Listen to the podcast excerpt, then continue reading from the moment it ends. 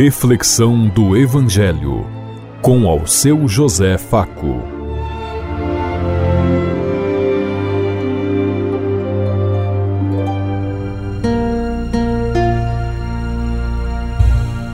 Paz e bem a todos os ouvintes da Rádio Construtiva e todas as emissoras em sintonia conosco e o povo que nos ouve. Queremos levar até você uma mensagem de amor através da palavra de Jesus Cristo, hoje no Evangelho de Lucas, capítulo 10, versículo 1 a 9. Sexta-feira, 26 de janeiro de 2024. Que a graça e a paz de Deus Pai, Deus Filho, Deus Espírito Santo vos ilumine neste dia e seja uma boa notícia para todos.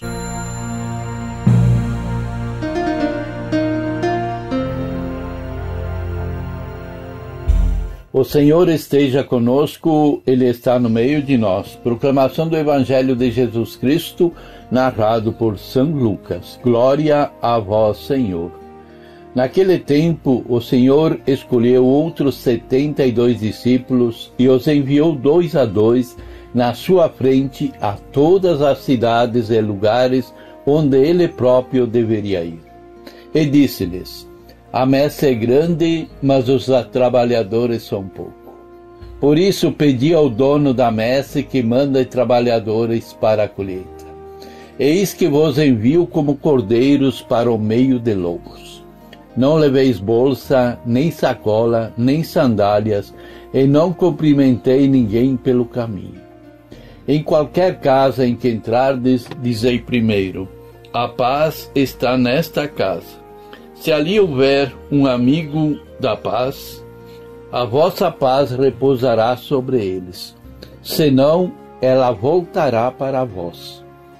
Permanecei naquela mesma casa, comei e bebei do que tiverem, porque o trabalhador merece o seu salário. Não passeis de casa em casa.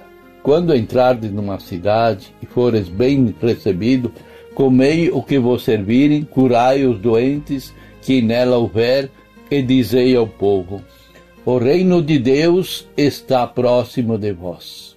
Palavra da salvação. Glória a vós, Senhor.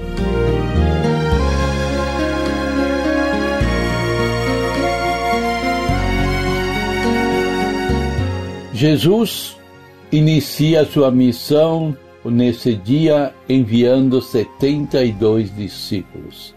72 que significa uma totalidade, significa o suficiente para abranger todos os povos e todas as nações. Pessoas preparadas para levar a boa notícia do rei. E essa mesma, esse mesmo envio se estende até nós hoje. O evangelista Lucas nos convida a sair em missão. A colheita é grande e há pouca gente disposta. Assumamos essa tarefa. Para autopromoção, para será que é para autopromoção que sejamos individualmente valorizados? Com certeza não. O convite é para que sigamos de dois em dois, duas em duas, Duas pessoas juntas já são a célula de uma comunidade, o princípio do diálogo e o princípio também de, da, do conhecimento da verdade. A comunidades paulinas naquele tempo apresentaram bem a lição. Barnabé e Paulo saem juntos em missão. Mais gente se junta a eles, fazem um trabalho de equipe. Quando os missionários, os líderes são não escutam sua comunidade, não entendem ainda o que significa andar de dois em dois. Não foi capaz de compreender o modelo eclesiológico concebido por Jesus. Jesus nunca queria que ninguém andasse sozinho, sempre em grupos, sempre pelo menos em duas pessoas. Quem trabalha sozinho não tem sequer com quem planejar, avaliar e celebrar. O número 72 é um número muito importante na, dentro do, da, da forma de pensar dos judeus daquela época.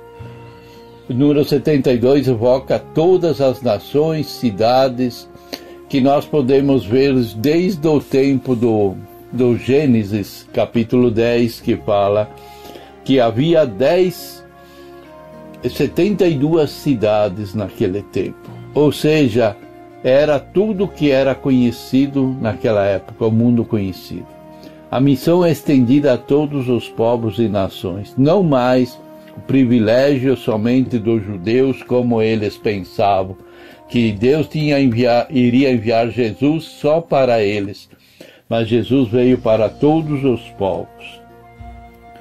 Um dado interessante é que onde o grupo parte, e Lucas apresenta que Jesus tinha começado sua longa viagem para Jerusalém. Sai da Galileia e entra na Samaria, que era um povo considerado pecador, pagão, afastado. E em território samaritano que Jesus convida 72 discípulos e os envia à frente dele para realizarem aquilo que ele deveria fazer. Jesus aqui começa a confiar a sua missão para as pessoas, para os discípulos, para os apóstolos. Lucas sugere assim que esses novos 72 discípulos e discípulas já não são mais judeus nem galileus, mas sim samaritanos. Sugere ainda que o lugar onde Jesus anunciou a boa notícia já não é mais na Galileia dos dos judeus, mas a Samaria território excluído pelos judeus.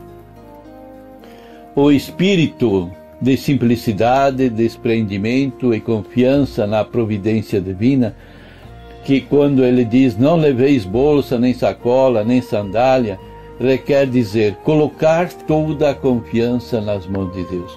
Mas sem ingenuidade, os discípulos e discípulas são enviados como cordeiro entre lobos. A missão não é fácil, por isso se espera uma entrega total. A expressão a ninguém saudeis pelo caminho, possivelmente tem a ver com a cultura daquela época que quando você saudava alguém era para permanecer, para jantar ou almoçar e pernoitar. E aqui Jesus tinha urgência da realização do projeto de Deus então ele pedia que o anúncio fosse feito pelos caminhos.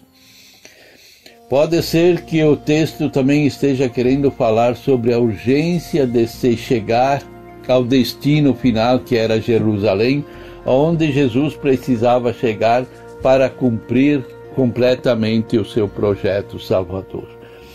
Entretanto, quando se entra numa casa, geralmente é para ficar, e por isso que Jesus enviou para que eles não parassem em qualquer lugar, em qualquer casa. Da mesma maneira como tinha feito com os doze, Jesus aqui envia os setenta e dois e confia a eles o reino de Deus. E nós podemos nos perguntar, nós nos sentimos incluídos nesses 72? Qual é a nossa função dentro da nossa comunidade, lá onde eu participo? Eu sou alguma coisa dentro do projeto de Deus ou sou apenas um espectador, um assistente? Jesus nos envia desde o nosso batismo para assumirmos a frente, assumirmos a caminhada. Será que a nossa caminhada está sendo feita como Jesus quer? Pensemos em tudo isso enquanto eu lhes digo. Até amanhã, se Deus quiser. Amém.